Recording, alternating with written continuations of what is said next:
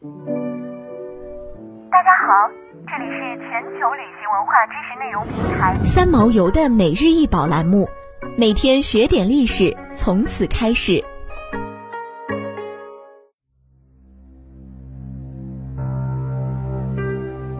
淳化大鼎，通高一百二十二厘米，口径八十三厘米，重二百二十六千克，平沿方唇，上有两粒耳，腹壁较直，与三足相对应，顶腹中部加饰三环状耳，环耳作立兽状，三足呈柱足状，上粗中细，下转蹄形。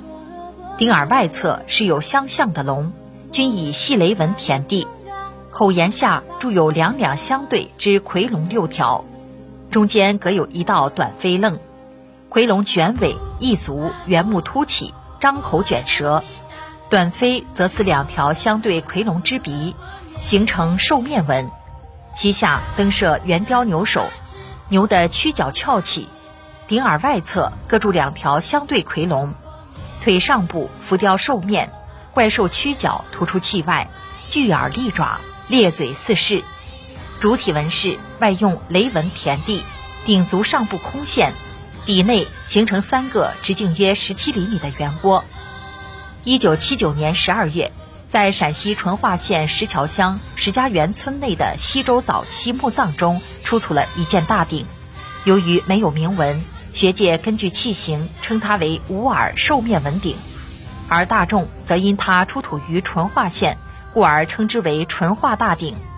淳化大鼎造型魁伟，深厚凝重，纹饰奇伟，其造型基本保持了商代晚期胎壁宽厚、形体恢宏、凝重壮阔的风格。此鼎最大的与众不同之处是腹壁上铸有三个半圆形大耳，这种形制的铜鼎为特例，至今仅见此一器。它是迄今世界上最大、最重的西周时期青铜器。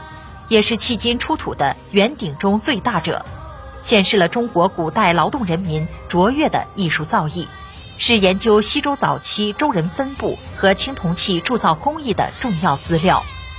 关于淳化大鼎的身世，至今仍是一个谜。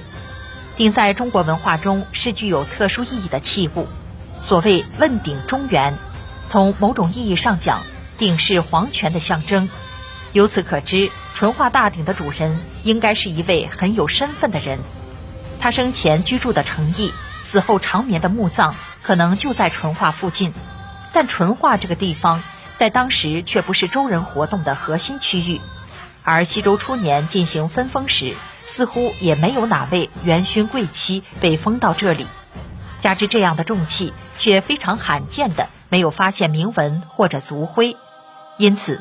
淳化大鼎出土后，曾有很多专家对其进行研究，但它的身世却一直无法确定。考古的人只根据器形推断这件鼎是西周时期的，却不能推断它的主人究竟是何方显贵。二零零二年，淳化大鼎成为中国首批禁止出国境展览文物之一，现藏于陕西历史博物馆。